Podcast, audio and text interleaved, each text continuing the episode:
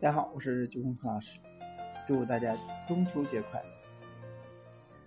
拿铁咖啡热拿铁和冰拿铁的做法，在家里面也能够学会。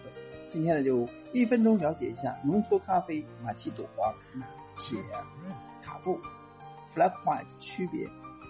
浓缩咖啡分量呢，可以是单倍、双倍和三倍。花式咖啡、拉拿铁咖啡，意思是牛奶的意思。所以呢，在意大利点杯拿铁呢，只会跟上面牛奶，而不是咖啡。所以在国内呢，有些咖啡馆呢也有风味拿铁，如抹茶拿铁、紫薯拿铁。记住，他们不含咖啡，不含咖啡。拿铁咖啡的一杯二百毫升单份意式浓缩 i shot 三十毫升加牛奶，而卡布奇诺的一杯八十一百八十毫升单份浓缩三十毫升加厚一点的奶泡。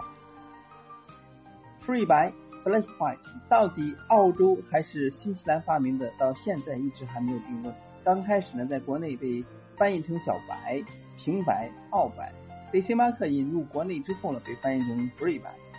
相对普通的拿铁，它的奶泡厚度更薄一些，奶泡更多、更细腻、顺滑些，咖啡味道更重些。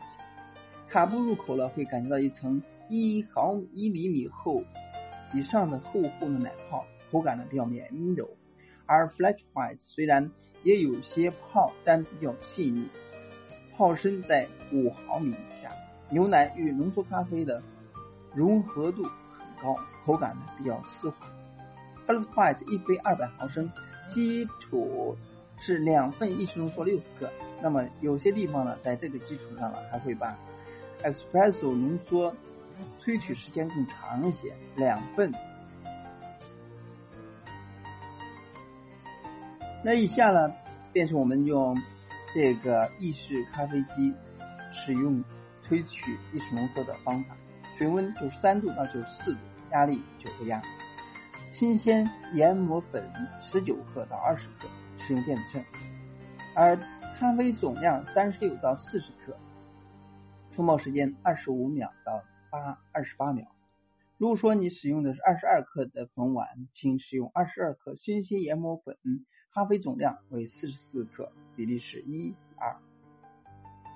下面看一下拿铁在练习过程中学习郁金香和树叶拉花技巧的五个步骤。第一个，我们首先呀要选择一个带尖嘴拉花缸和阔口的咖啡杯，并保证能够萃取出好的 espresso。能够打出绵密厚实的奶泡。右手拿缸，左手呢抓杯，杯耳呢与拉花缸呈九十度夹角。第一步呢，首先是用控制水流的方法练习水流。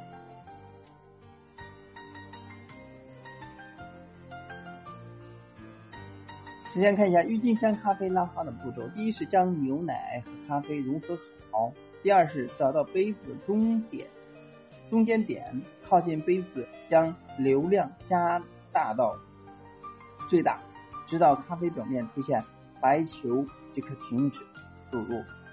第二，第二次注入点呢要靠后一些，注入时大流量注入，出现白球即可。停止注入，重复第三步骤几次即可做出郁金香。最后呢，一个球出现后，马上变小，水流一调，直线收尾，就成了三层的郁金香。郁金香呢不是特别难，也比较好练习，多练几次，了解其中图案形成与变化，掌握好其中的诀窍。练习的时候呢，注意好摆动幅度。不用太快，也不用担心压纹太少，也可以只前推两次即可。但这些需要大量去练习。这是热拿铁，那么冰拿铁在制作过程中和热拿铁有什么区别的？这冰拿冰咖啡呢，一般是用玻璃杯盛装，咱以封藏冰拿铁为例，给大家说一下冰拿铁的制作方法。第一步是在玻璃杯中装入五分满的冰块，然后加入十克的枫糖糖浆。第二是将鲜牛奶倒入杯中七分满，然后呢搅拌均匀，使糖浆呢溶于鲜奶中，以增加鲜奶的比重。第三是让咖啡沿着汤勺慢慢的倒入杯中，倒入速度不可太快，以免破坏层次感。第四呢，完成。当然，在这种基础上，最好的上面呢，可以盖上一层厚厚的奶泡来装饰，看起来层次感更丰富，嗯，层次感明更明显，而且呢，呃，美观，喝起来口感更加丰富。有机会了，你可以自己在家里试一下，一样可以做出咖啡厅的味道。今天呢，